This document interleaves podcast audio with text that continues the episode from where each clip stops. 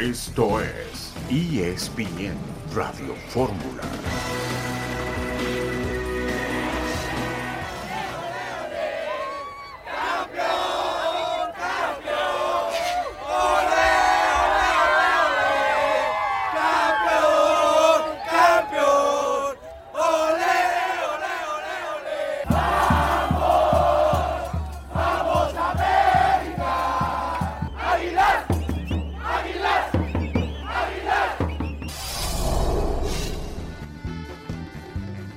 América, justo campeón del fútbol mexicano, el título número 14 del equipo americanista, Global América 4, Tigres 1. El equipo de los Tigres regresó a Monterrey. Martín Anselmi llegó a la Ciudad de México para dirigir al Cruz Azul. El argentino Fernando Gago habló del equipo del Guadalajara. Estuvo antes en el Racing de Avellaneda. El equipo de la Roma enfrentará al Feyenoord de Santiago Jiménez en la Europa League. La selección mexicana perdió ante Colombia en su último partido de 2023. Un saludo en este lunes 18 de diciembre de 2023. Estamos aquí en esta emisión multimedia de ESPN Radio Fórmula. Rafael Puente, buenas tardes. Hola, ¿qué tal, Beto? Un gusto saludarte a toda la gente que nos escucha. Y bueno, pues buena introducción, ¿no? Y mucho para comentar la coronación, por supuesto que justa, pero también con una serie de detalles importantes que creo que estará pendiente todo el radio escucha para ver qué platicamos, en qué coincidimos, qué debatimos. Lo de la selección mexicana sin hacer un mal partido, pero desperdicia una ventaja de dos goles por cero y pierde 3-2 ante Tampoco la selección A de Colombia, pero bueno, pues al final de cuentas eran representación de Colombia y de México. Y, pues nada, ¿no? La llegada de, de gente nueva para Cruz Azul, el caso de Gago para Chivas, yo creo que muy completo el programa para comentar a lo largo de una hora, Beto. Eh, esperemos que así sea, Rafa. Buena actuación de Guillermo Martínez en el eje del ataque del equipo mexicano, a pesar de la derrota frente al conjunto de Colombia. Jesús Humberto López, buenas tardes.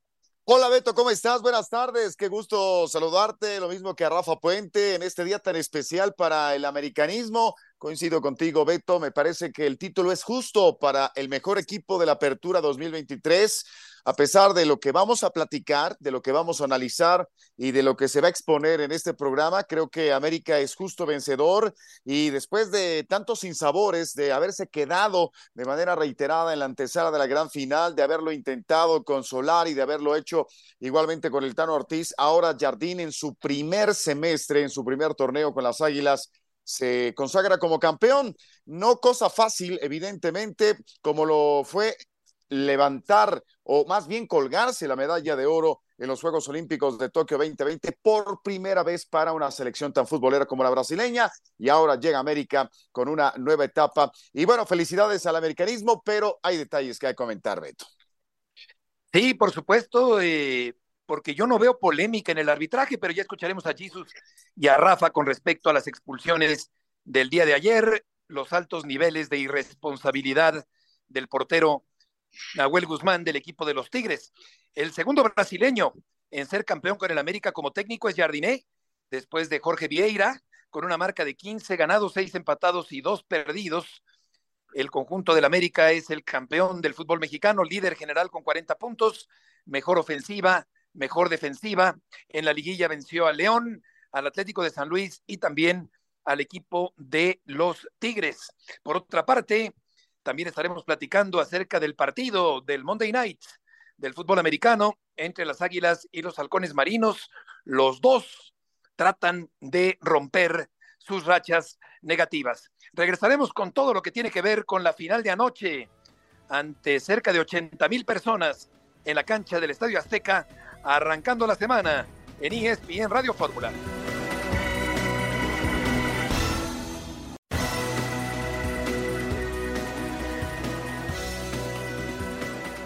De regreso en esta tarde de lunes en ESPN Radio Fórmula, el arbitraje ha sido un tema para algunos eh, después de la final de ayer en la cancha del Estadio Azteca. En mi opinión, creo que, que la expulsión de Fulgencio es muy rigorista. Sumamente rigorista. Que con la tarjeta amarilla hubiera sido suficiente. Por eso el VAR le llama y dice, ven a revisar, porque no encontramos violencia para mostrar una tarjeta roja en esta jugada. Y vean esto. Eso era roja. Eso era roja. Era tarjeta Mira, roja. cómo lo jalaba. Es que es un cabezazo. Era roja. Sí, ahí sí. Era roja para. ¿Por qué no la marcó? Y la jugada esta que, que acabamos por de pasar, pues es clave, porque también tenía que haber sido expulsado el jugador de América, Henry. ¿Tú crees que va a expulsar al jugador del América? Hoy el árbitro está festejando en el Ángel de la Independencia. Yo difiero de Felipe, eh, Rafa, yo no creo que sea rigorista, yo no creo que le tengas que sacar un ojo al contrincante, es una evidente agresión, le da el manotazo en la cara a Fulgencio a Quiñones y yo creo que sí es una tarjeta roja por parte del árbitro correcta de Adonai Escobedo, pero ¿qué piensas tú, Rafa?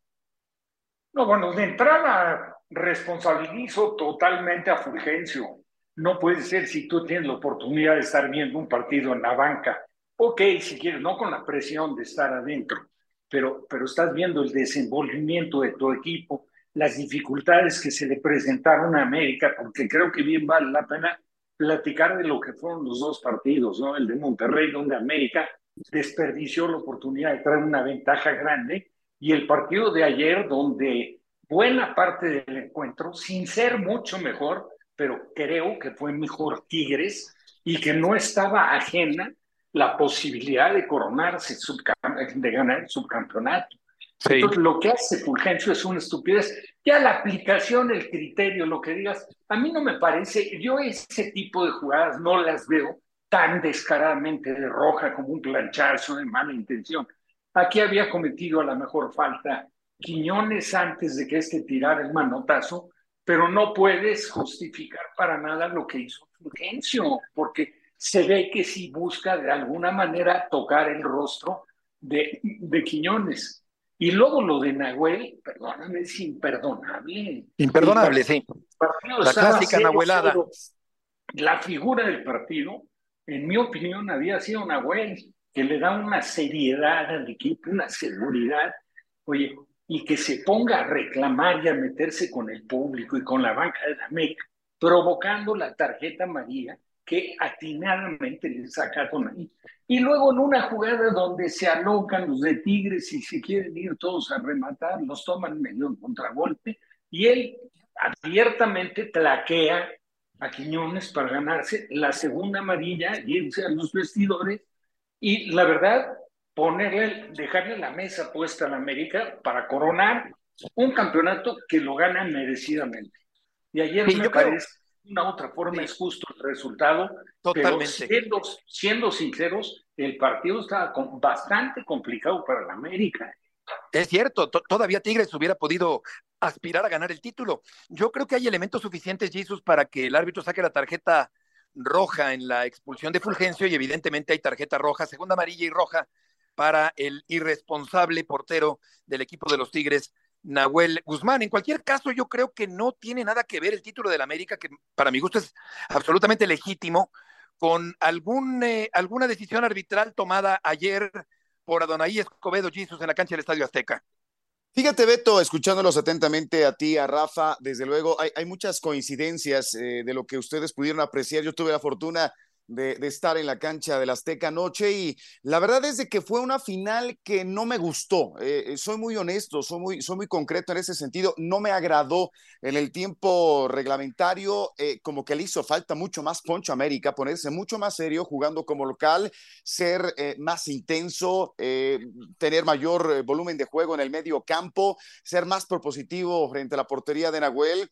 Eh, creo que eh, a lo largo de los 90 minutos, creo que los, los, las grandes figuras del partido fueron tanto Malagón como el propio Nahuel Guzmán, que ah, habían detenido eh, sendas oportunidades eh, tanto de uno como de otro equipo, que no fueron muchas, evidentemente. Ahora, en el caso de Adonai Escobedo, eh, yo creo que es el reflejo de lo que observamos en el arbitraje mexicano, que en términos generales, no todos, pero la gran mayoría les hace falta personalidad.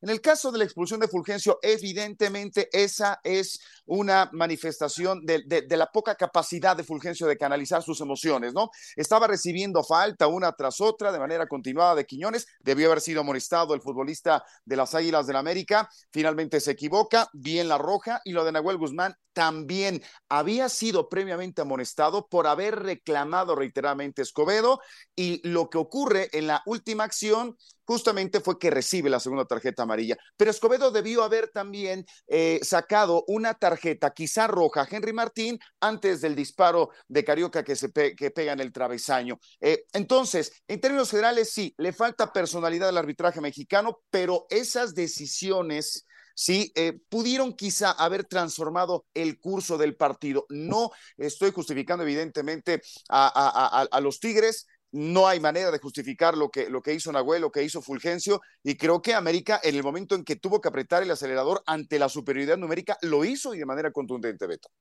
Y es cierto, fue un partido muy táctico, muy estratégico, tenso, cerrado, en el que nadie se salía del guion. Vamos a escuchar a los jugadores de los Tigres, Laines y Aquino, que se quejan del arbitraje de Adonai Escobedo ayer en la cancha del Estadio Azteca.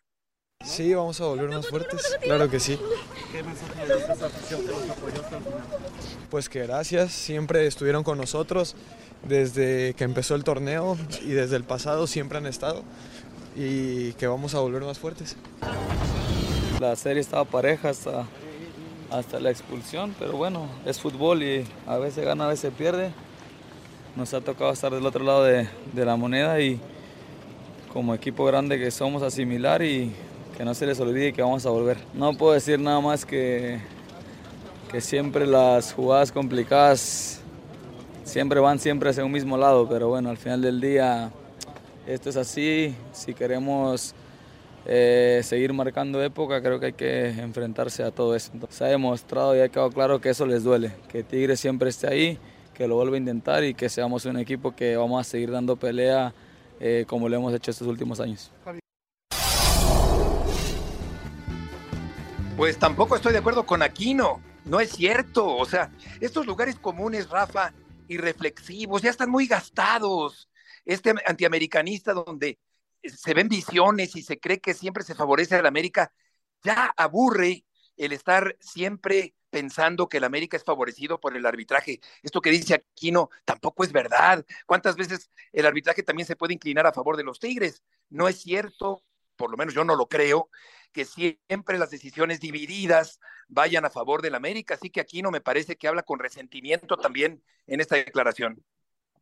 No, naturalmente hay resentimiento, se escucha, hay que saber perder. Y lo que Exactamente, ese es el punto.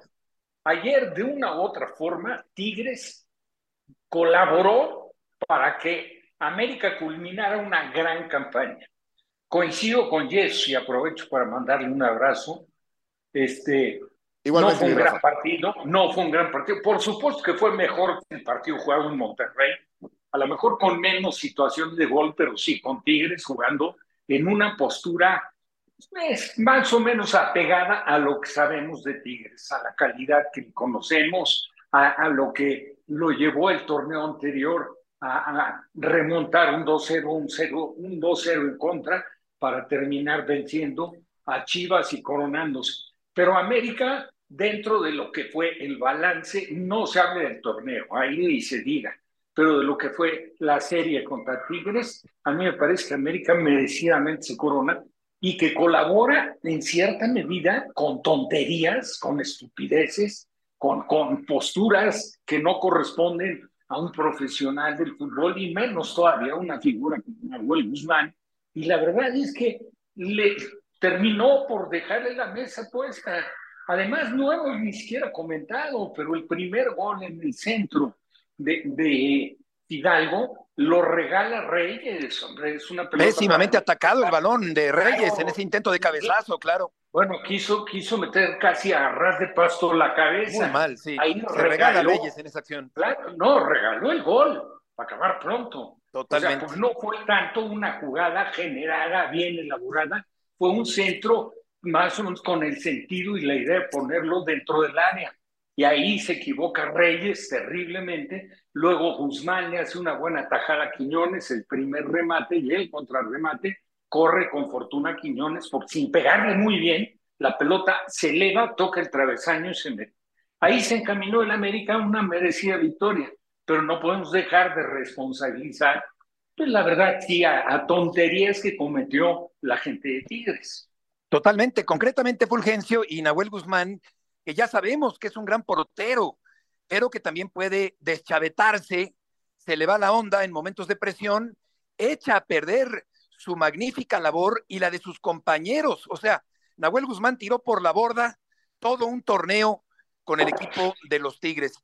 Y luego encima de aceptar su error garrafal, tarda Jesus en abandonar el campo, insulta al cuarto árbitro Fernando Guerrero, no se va al vestidor, intenta camuflarse debajo de una lona, una fanfarronería que a muchos les parece cómica, a mí me parece lamentable que un profesional no sea capaz de aceptar su error e irse al vestidor expulsado después de la acción en la que tacleó a Julián Quiñones. Jugadores como Nahuel Guzmán, por su calidad futbolística, Beto, son bienvenidos siempre aquí y en cualquier lugar del planeta, pero sus actitudes son absolutamente reprobables. Y no es la primera vez. Ya son varias veces, reiteradas ocasiones, que la actitud de Nahuel Guzmán eh, no es lo mejor, no es el mejor ejemplo, no se sigue, no persigue nunca el espíritu del fair play. Y la verdad es de que termina por pagarlo muy caro, ¿eh? Muy caro su salida sentenció, dictó sentencia condenatoria para el equipo de la Universidad Autónoma de Nuevo León.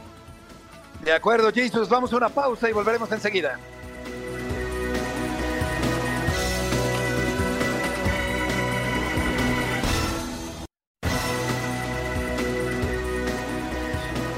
El conjunto del América en este lunes está festejando su décimo cuarto título, ganado ayer a ley en la cancha del Estadio Azteca y vamos a escuchar al técnico brasileño Jardinea Layún que se despide por la puerta grande, se retira del fútbol con este título y también vamos a escuchar al yucateco atacante americanista Henry Martín.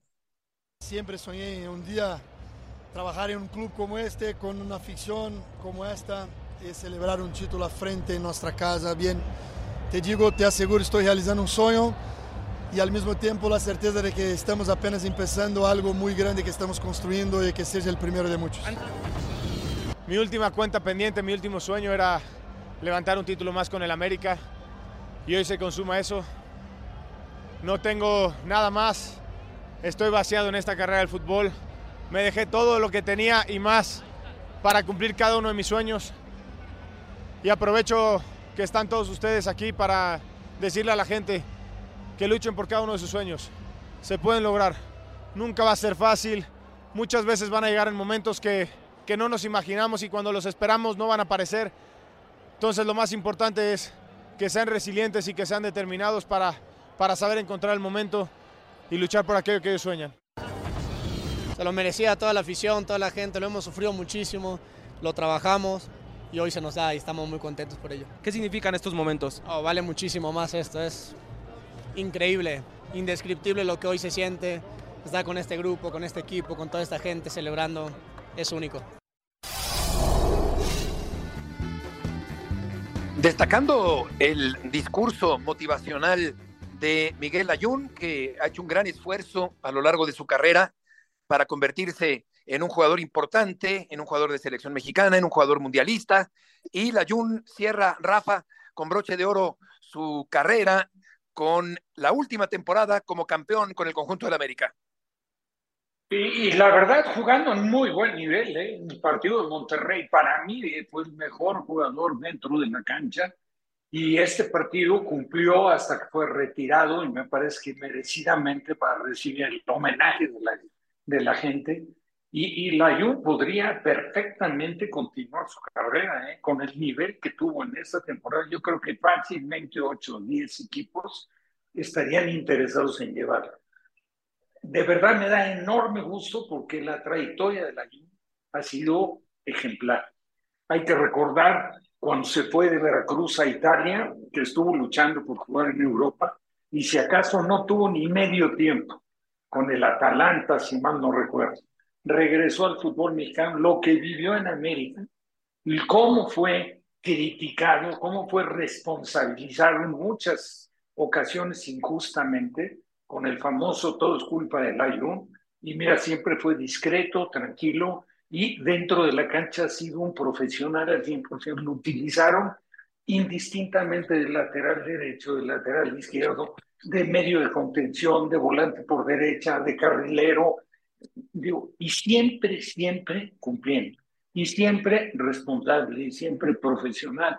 Una trayectoria de verdad, de verdad ejemplar. ¿eh? ¿Cuánto tiempo en Europa, en el fútbol de México, regresó y le había dado el título en aquel penal que cobró, que se resbaló contra Cruz Azul? Y eso fue lo que le dio el título, y ahora mira cómo corona su carrera. Fantástica, ¿no? Sí, una carrera ejemplar por parte de Miguel Ayun. Y vamos a ir contigo, César Caballero, porque Héctor González Iñárritu, directivo del América, también le da un crédito importante a Santiago Baños. Resulta que el eh, fuera Baños, que es más visceral e irreflexivo que otra cosa, se esfumó por completo. Y ayer Baños también tiene que ver con la conformación de este título, con las directrices a nivel eh, dirigencial del América, que hoy celebra César el título número 14 en su historia en el fútbol mexicano. Gusto en saludarte. ¿Cómo estás, Beto? Qué gusto saludarlos. Así es, la verdad es que Santiago Baños ha tenido mucho que ver en la confección de esta plantilla que hoy se corona como campeón del fútbol mexicano desde la apertura 2023, pero no solo eso, si recordamos, este América tiene torneos en los que prácticamente dominó la liga, eh, fue el líder general, por una u otra circunstancia no pudo llegar a la gran final, lo hace en este torneo y termina coronándose con este título 14. Entonces, habla de, del trabajo de un tipo como Santiago Baños que ha tenido que afrontar muchísimas críticas. Las redes sociales han sido muy crueles con él, eh, incluso eh, insultos, amenazas hacia su familia. Terminó por no desertar en el cargo de, de presidente deportivo del América y bueno, hoy tiene esta recompensa que es la de obtener un nuevo título de liga. Hay que recordar también que Baños ya era presidente de las Águilas en 2018 cuando se obtiene el anterior eh, título de liga, tiene también un campeón de campeones, una Copa MX. Entonces, más allá de lo que podamos escuchar o leer en redes sociales, me parece que la gestión de Santiago Baños ha sido exitosa en lo deportivo y también en lo económico, porque ha vendido a muchos futbolistas a, otros clubes y también al fútbol extranjero que le han dejado muy buen dinero a las arcas azul cremas. Hola César, ¿cómo estás? Te saludo con mucho gusto. Bueno, el caso de Santiago Baños, que vino de la mano de Miguel El Piojo Herrera a la institución Azul Crema y que finalmente él se queda y el Piojo se va pero que ha trabajado eh, intensamente, ya se ha dicho con mucha crítica de por medio, pero, pero ya conquista el, título que se le estaba exigiendo. Yo no me puedo imaginar eh, si, si la historia hubiera cambiado, si hubiera sido distinta, si hoy estuviéramos hablando de un título de Tigres, si eh, hoy Santiago Baños se hubiera mantenido en el cargo, pero eso, eso no, no, no va a ocurrir jamás. Ahora, ¿Qué es lo que viene para América particularmente? ¿Qué ha dicho Santiago Baños? Eh, tengo entendido de que estarán viajando en las próximas horas a Estados Unidos para enfrentar al Fútbol Club Barcelona, pero después de haber alcanzado el título, eh, ¿qué ha dicho Santiago Baños? ¿Quiere otro, quiere más o con este ya se, se, da por satisfecho, César? ¿Cómo estás, querido Jesus? Qué gusto saludarte. Mira, ayer yo platiqué con el mismo Santiago, lo entrevistamos después de este título de liga, le pregunté directamente cuál iba a ser su futuro, si ya estaba cansado, si ya estaba, no sé si hasta el tope de todo lo que ha tenido que vivir en críticas, o ya estaba pensando en la confección de un nuevo plantel y él decía que ya está pensando en obtener la 15, en volver a vivir todo lo que vivió el día de ayer acompañado del americanismo. Eso te da indicios de que se podría quedar como presidente deportivo del América. Habrá que ver estos días que tenga de descanso, de reflexión con la familia, si es que se mantiene en esta posición, pero al menos hasta el día de ayer, Baños declaró públicamente que tiene la intención de quedarse y de buscar un nuevo título de liga. Con respecto al tema de la agenda del América, eh, el día de, bueno, las primeras horas de este lunes tuvieron un festejo en el nido de Cuapa, llegaron aproximadamente a la una de la mañana, estuvieron presentes directivo, cuerpo técnico, eh, jugadores, empleados del club, familiares de todos ellos, estuvieron ahí presentes departiendo, celebrando el título de liga, estuvo también presente Emilio Azcárraga, quien de viva voz felicitó a esta plantilla, pero también les dijo que a partir del día de hoy hay que pensar ya en el bicampeonato, el cual se disputará a partir de enero próximo con el clausura 2024. El América recibió un par de días libres, ya no va a tener más festejos de momento por este título número 14. Se volverán a reunir el miércoles para tomar el avión que los lleve a Dallas, Texas. Enfrentarán al Barcelona el próximo jueves 21 de diciembre. Vuelven a la ciudad el día 22 de diciembre y ahí rompen filas en el aeropuerto oficialmente. Comienzan con su periodo vacacional al tiempo que la directiva y el cuerpo técnico confeccionarán la plantilla de cara al próximo torneo. Vamos a ver qué sucede en casos como el de Richard Sánchez y Jonathan Rodríguez, que se habla que hay clubes del fútbol mexicano que están interesados en sus servicios, pero al menos hasta el día de hoy no hay avanzado absolutamente nada. César, muchas gracias por la información. Saludos, excelente tarde. Igualmente, buenas tardes, hasta las seis de la mañana, el festejo del América. Y es que se entremezclan las simpatías o antipatías, se hacen virales esos sentimientos en las redes sociales y desembocan en ese fuera baños que ayer se evaporó en el triunfo del América. Vamos a escuchar a continuación a los eh, directivos, al directivo Santiago Baños justamente, y también a Jonathan Rodríguez, que como dice César, pudiera salir del conjunto del América. ¿Cuál fue la clave de este equipo, Santi? Porque se habían acercado, se habían quedado muy cerca. Este equipo sí termina lográndolo. Pues mira, la unión que, que prevalece en, en, el, en, el, plantel. Eh, hay una competencia deportiva muy sana. Eh, y su cuerpo técnico lo supieron manejar a la perfección.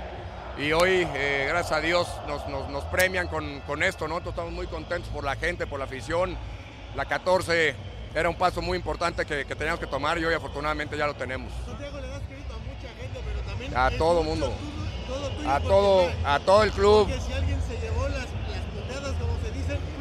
Todo el club eh, pone su granito de arena día a día. Este es el día. de todos, señores. Día a día. Día a día eh, la gente trabaja en el club, los que salimos, los que no salimos. Eh, repito, y lo he venido diciendo, hoy el mérito es de los jugadores y, de, y del cuerpo técnico, ¿no? Tres títulos con tres equipos diferentes, algo histórico para ti. Sí, la verdad que sí, me siento muy contento poder lograr tanta, tantos títulos en, en, en, un, en un club tan grande como lo que es el América y bueno, a disfrutar. Recuerdo tus palabras que dijiste que tú venías aquí a ser campeón, hoy lo logras, ¿qué significa esto para ti? No, ese es un logro muy importante, la verdad que después de cinco años que el, el club no, no, conseguía este título, bueno, para mí es algo muy, muy feliz, muy único y bueno, estoy muy contento. Santiago Baños y el cabecita. Rafa, ¿tú crees que este América tiene pasta para ser un equipo de época? Sí, cómo no. Bueno, de hecho, si nos remitimos, ya lo comentaba Jesus, ¿no? Hacían reflexión de lo que fue la etapa de Solar y del Tano.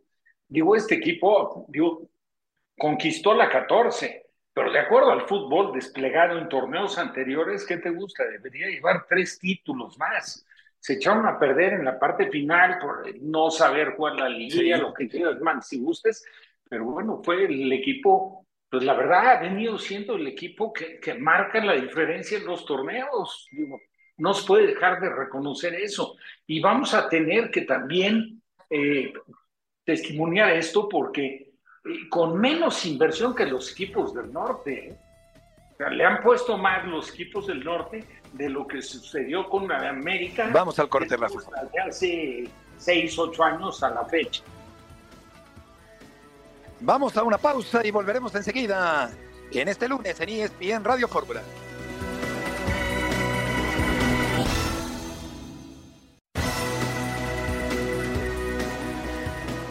Vamos a escuchar a continuación a Fernando Gago, el eh, nuevo técnico argentino del conjunto de las Chivas Rayadas del Guadalajara.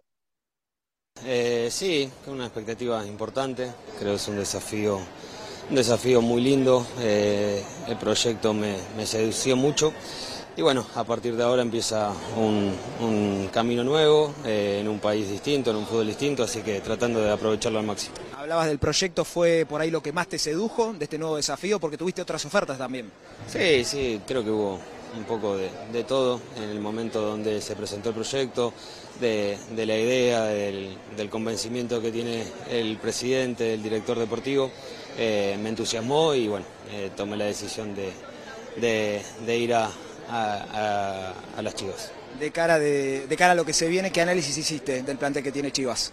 Ah, es un, un análisis bastante amplio, eh, todavía me quedan por resolver algunas cosas que ya empezaré a hablar con, con, el club para, para, empezar a tomar decisiones y ver qué es lo mejor para, para lo que viene.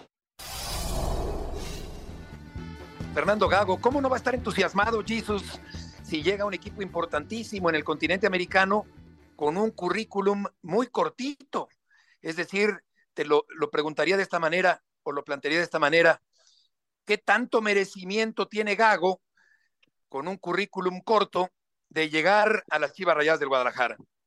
Beto, le has dado al clavo. Evidentemente, estoy revisando la hoja de vida de Fernando Gago y tiene ni más ni menos que dos años, dos años y medio como entrenador. Su carrera arrancó en el 2021 con el Aldo y, y, bueno, completó en aquel primer equipo 26 partidos, siete victorias, tres empates y 16 derrotas. Posteriormente se fue a Racing Club, en donde tuvo por ahí algunos otros resultados, no me voy a detener en ello, pero no hay, no hay por donde quiera que se le vea eh, ningún, ningún mérito a Fernando Gago. Y la pregunta que yo también planteo y pongo sobre la mesa, Beto y, Rafa, eh, un técnico extranjero más en el equipo más mexicano de la Liga MX, ¿de qué estamos hablando, Beto? De malinchismo y de una preferencia marcada de los propietarios de los equipos por los técnicos extranjeros. ¿A poco no hay por lo menos 10 entrenadores mexicanos desempleados en este momento que pudieran dirigir al Guadalajara? Pienso que por supuesto que sí. Sin embargo, Jesús Bernal, gusto en saludarte. Es Gago, el elegido por Fernando Hierro. Saludos, eh, Beto, compañeros, muy buena tarde. Así es, Fernando Gago, quien se enrolará por un año con opción a un segundo en el equipo de las Chivas. Hoy llegó a la ciudad de Guadalajara al mediodía, aterrizó en, en la capital del país, en la Ciudad de México, por ahí de las seis y media de la mañana. Llegó al mediodía a Guadalajara, pero también la, directiva de Chivas tomó la decisión de sacarlo por otra puerta, ¿no? de ocultarlo de tratarlo como pues, alguien del Estado Mayor para que no pasara en medio de la gente del aeropuerto, de, nosotros los reporteros, y pidieron permiso, les pusieron acceso especial y allá salió escondido Fernando Gago eh, en la ciudad de Guadalajara. Seguramente más tarde, a través de los conductos de, de Chivas, en este caso Chivas TV, pues sacarán ahí el video de la firma y esta parte, pero ya es un hecho, ya está en Guadalajara y simplemente viene a, finiquitar la firma del contrato para oficialmente estar unido al club Beto. ¿Este es Jesús un, un proyecto de, de, Fernando Hierro completamente o de algún promotor que ofreció los servicios de Gago? ¿O cómo es que llega al Guadalajara el técnico argentino? Sí, es totalmente de Fernando Hierro. Habrá que recordar que Fernando Gago, su tocayo, fue parte del Real Madrid fue jugador de esa institución. de ahí la relación que tiene justo con el hoy director deportivo del equipo del Guadalajara. Y Fernando Hierro, digamos que está un poco, podría ser la palabra, empecinado en, en, no contratar técnicos mexicanos porque pues, dice que no quiere caer luego en los círculos viciosos o en los vicios que ya pueden existir dentro del medio, ¿no? Por eso es que trajo a Paunovic, que no, pues no había estado nunca en la liga, ahora apuesta por, por Fernando Gago, y es lo que, lo que ha venido haciendo. Entonces, no me extraña la decisión porque ha sido parte, digamos, de, de las políticas que ha tenido al menos hasta ahora, y por eso es que apuesta de nueva cuenta por alguien del exterior. Porque da la impresión de que pesa más la amistad entre ellos que, que los logros deportivos de Fernando Gago para, para elegirlo, ¿no? Sí, de, acuerdo, Beto. Si revisamos el palmarés, tiene dos títulos, este, pero no, no es la Liga Argentina, no, no, es un título de Copa Libertadores. Eh, igual con Paunovic, pues la situación era exactamente igual. No tenía eh, tal vez los blasones en su palmarés para, para llegar a, a, esta institución. Y bueno, por alguna razón es que Fernando Hierro se ha decantado por este, por este tipo de técnicos. Insisto, igual si va a buscar extranjeros, pues también debe haber algunos desempleados con palmarés eh, que tenga eh, una trayectoria más amplia. Tocayo, ¿cómo estás? Eh, rápidamente, muy buenas tardes. Eh, ¿qué, qué, qué, pulso has podido sentir? si, si, ha habido, si ha existido, evidentemente, alguna reacción por parte de la afición del rebaño sagrado. ¿Están conformes? ¿Están de acuerdo? ¿Están convalidando la política de Fernando Hierro en, en, traer a técnicos extranjeros? ¿Consideran que su equipo muy mexicano merece ser dirigido por un estratega tan joven argentino y con tan poca experiencia? Saludos, Tocayo, ¿cómo estás? Muy buena tarde. Mira, hay, hay dos, dos sensaciones ahora muy claras, ¿no? La primera molestia porque ayer el América salió campeón, entonces eso evidentemente tiene a la gente muy enervada eh, y sobre todo porque Chivas no anuncia nada, ¿no? O sea, esa esperanza, esa ilusión que genera el tema de los refuerzos no está en la gente y mucho menos después de lo que ocurrió el día de ayer con el América ganando el título 14. Con respecto al técnico, eh, hay una opinión dividida porque hay gente que evidentemente comenta a través de las redes que no está de acuerdo justo por el palmarés de Fernando Gago. Pero hay algunos otros que quieren hacer esta historia romántica eh, haciendo la comparación con Matías Almeida, ¿no? Es que Matías llegó igual, es que Matías no conocía, es que nadie lo conocía, es que había dirigido en el ascenso en Argentina, es que subió a River y acá terminó siendo un éxito. Entonces muchos pues están agarrando de esa parte del romanticismo de lo que fue la historia de Chivas y Matías Almeida para tratar de justificar un poco, de al menos otorgarle eh, el beneficio de la duda a Fernando Gago. Así es que es un poco el pulso de lo que he podido pues, sentir y palpar, la molestia evidentemente por lo del América y el tema también de que muchos quieren hacer la comparativa con Matías. Jesús, muchas gracias por la información. Buena tarde. Buenas tardes. ¿Qué te parece, Rafa, la llegada de Gago al Guadalajara?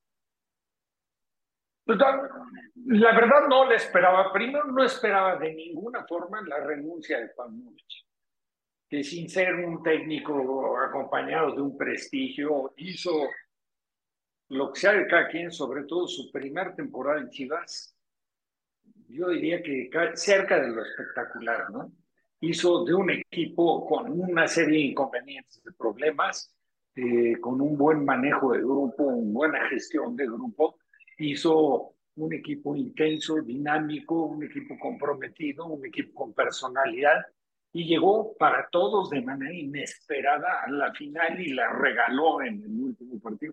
El segundo torneo fue diferente. Ahora, lo de Gago sí entiendo perfecto ¿eh? lo que comentas, pero pues no es nada nuevo en el fútbol mexicano, especialmente en Chivas. Ya lo declaró un día públicamente a Mauri Vergara que a Chivas no volvía a llegar un técnico mexicano mientras él estuviera al frente. Y bueno, pues lo está cumpliendo, ¿me entiendes? O sea, esa es la política que sigue. Gago fue un jugador con, con talento, con calidad, conocemos la trayectoria de Gago y bueno, ni se en Real Madrid, aunque no fue de los que brillaran intensamente en Real Madrid, conoce a Fernando Hierro. En sus antecedentes tampoco puedes dejar de reconocerle porque el, fútbol en Argentina es muy competitivo y ganar una copa en Argentina no es lo mismo que ganar una liga, es igual que en México, pero también ganar un torneo internacional Ahora, si yo ahí pongo el beneficio de la duda y digo, vamos a esperar a ver qué sucede. Ya lo hicieron, eso es lo que ellos persiguen, es lo que buscan. Se apegaron a que Fernando Hierro lo conoce, porque fue compañero de Real Madrid. Y bueno, vamos a esperar, ¿no? Hay muchos, igual que cuestionaban la llegada a Almada cuando decían que era el, el, el, Guardiola de Sudamérica, y ve lo, el buen trabajo que ha hecho en México. Habrá que esperar yo creo que Chivas podría haber buscado otra cosa, pero bueno, ya es decisión de ellos y vamos a ver qué, qué es lo que sucede. Y estoy de acuerdo, siempre es mejor esperar y ser historiador y no profeta y no andar vaticinando, porque qué tal que le va muy bien a Gago, pero en principio me parece que este tipo de decisiones se podrían tomar de otra manera. Vamos a cambiar de tema porque también llega Anselmi y como dice Jesus, pues poca, poca trayectoria de Gago pues tampoco es muy larga la de Anselmi, el nuevo técnico del equipo de Cruz Azul, que tiene 38 años, dirige desde 2022, ha dirigido a dos equipos y es también argentino como Fernando Gago. Y vamos a escuchar precisamente al nuevo técnico de la máquina cementera.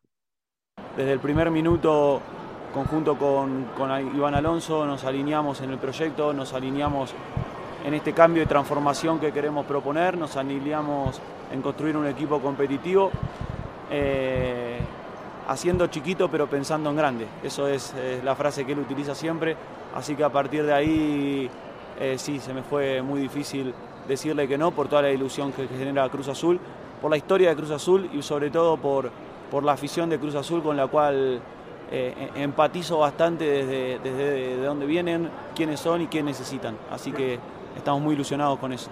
Y hemos estado, hemos estado ahí trabajando un poco en, algunos nombres y en el armado del equipo, pero bueno, quiero ser cauteloso con el tema también porque hay un mercado de fichajes abierto y, y, y todo lo que yo diga puede hacer complicar un poco las, las negociaciones. Es la voz de Anselmi, nuevo técnico de Cruz Azul. Y Hierro, Jesus trae a, a Gago, Alonso trae a Anselmi. Y claro, hay que esperar a ver cómo les va. Eh, pero ya quisiera ver, yo ver Beto, a directivos y entrenadores. Beto, Sí. No, na- nada más, perdona, pero yo creo que sí es muy diferente. O sea, como quiera que sea Hierro, lleva trabajando y dio resultados. Alonso, por favor, como para traer al técnico, o sea, que, que al técnico que, que lo visualicen de diferente forma, llega el director deportivo y de inmediato trae al técnico, antes de firmar ya tiene el técnico y seguramente la lista de jugadores de refuerzos. Yo creo que son, son puntos muy diferentes, ¿no? En directivas que se han manejado distintos. Sí, bueno, como director deportivo, pues claro que está en su derecho y en condiciones de elegir al técnico que quiera. A lo que voy, Rafa, es a que ya quisiera yo ver a directivos entrenadores mexicanos haciendo lo mismo en Argentina, por ejemplo, en Brasil, en Colombia. Pues claro que no. Aquí yo siento que hay un menosprecio, eh, Jesus, de- del técnico mexicano. Yo sí creo que tiene capacidad el técnico mexicano, eh, pero evidentemente hay una preferencia por los entrenadores extranjeros desde hace mucho tiempo en el fútbol mexicano. Queda clarísimo, nos decantamos mucho, preferimos lo foráneo a lo nacional, a lo nuestro, a la camada de entrenadores jóvenes mexicanos que están buscando una oportunidad, que está levantando la mano. Pero mira, a diferencia de lo que platicamos rápidamente de Fernando Gago, este Martín Anselmi eh, tiene cosas interesantes. Eh, mira, él sustituyó a Renato Paiva, el actual técnico del Toluca, en Independiente del Valle, y, en octubre del 2022, eh, con ese equipo que había armado el portugués, bueno, gana la Copa Sudamericana, vence al Sao Paulo en la final, después gana la Copa de Ecuador, eh, más adelante un tercer título con eh, eh, Independiente del Valle, le ganó a la Sociedad Deportiva Aucas en la Supercopa de aquella nación y, y viene de perder una final, por cierto, el pasado domingo se enfrentó a la Liga Deportiva de Quito y cayó en penales.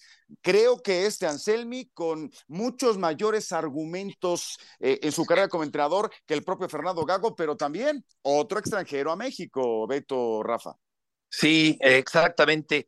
Vamos a cambiar de tema porque ya está el trotabundos de la información deportiva. John, un americanista de siempre, muchas felicidades por el título del América. ¿Y en dónde estás?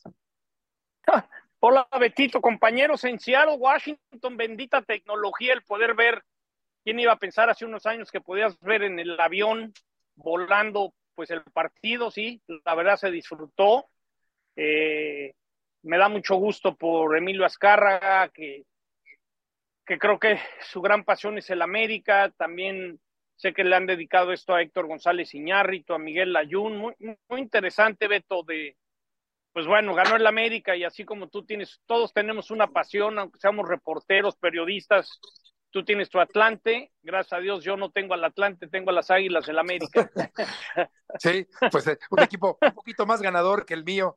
Oye, ¿y qué nos puedes platicar de, del Monday Night? Fíjate que es algo bien curioso. eh, no- yo no recuerdo un Monday Night donde no se sabe a ciencia cierta quiénes van a ser los dos corebacks titulares. Y me explico. Empezamos con Filadelfia. Jalen Hurst, que ha tenido problemas en la rodilla las últimas semanas, no tiene ahora problema en rodilla. Resulta que el sábado en Filadelfia se sentía gripado, no se sentía bien, no entrenó. Marcos Marietta tomó la práctica en su lugar, pero ayer Filadelfia le rentó un avión y lo volaron en un avión privado para no contagiar a nadie aquí a Seattle. Entonces, según cómo se sienta Jalen Hurst, por si andan en las apuestas y el fantasy, juega o no juega. Y por parte de los Seahawks, Gino Smith, el coreback titular, ha sufrido en un entrenamiento hace 11 días una lesión en la ingle, no jugó el último partido de los Seahawks contra los 49ers y aunque entrenó bien en la semana, pues no ha podido correr, no saben si va a poder realmente salir y jugar el partido. Entonces, cuando vengan al, al estadio, ya decidirán si va Gino Smith o no. Dos equipos que buscan la postemporada. Filadelfia tiene 10 victorias, pero lleva dos derrotas de manera consecutiva. Seattle tiene 6 y 7 y quiere meterse a la postemporada. Y gracias a Dios, Betito, hoy me conformo con el frío y la lluvia de Seattle, porque hoy por primera vez en la historia hay un flex en Monday Night Football. Nosotros estábamos programados para estar en Gillette Stadium, New England, recibiendo a Kansas City. Y ahorita me decía un colega que hay vientos de 40 millas por hora constantes y alcanzan 80 millas por hora en algún momento dado. Ahorita la costa este de los Estados Unidos está sufriendo con el frío y el clima.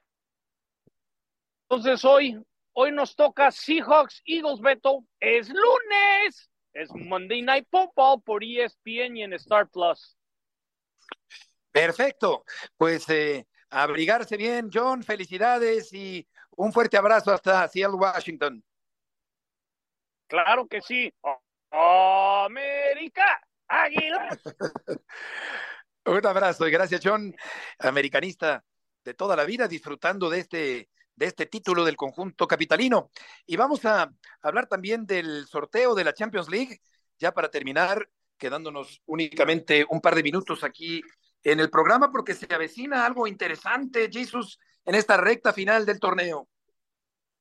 Por supuesto, eh, ha sido ya sorteada la fase de octavos de final. Beto, Rafa, Leipzig, el equipo de la Bundesliga, será rival del Real Madrid.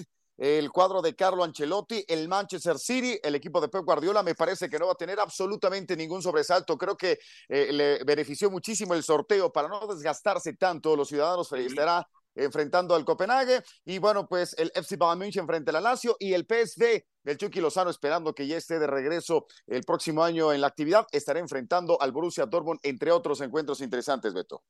Exactamente, Jesus Inter de Milán contra el Atlético de Madrid. También el duelo entre Nápoles y Barcelona, muy apetecible, Rafa. ¿Cómo no? Y también, ¿sabes cuál? El de, el de el París contra la Real Sociedad. Real Sociedad. Exacto. No sabes qué bien está jugando la Real Sociedad todavía. Ayer no, no ganó, pero vi el partido contra el Betis, qué bien juega el fútbol.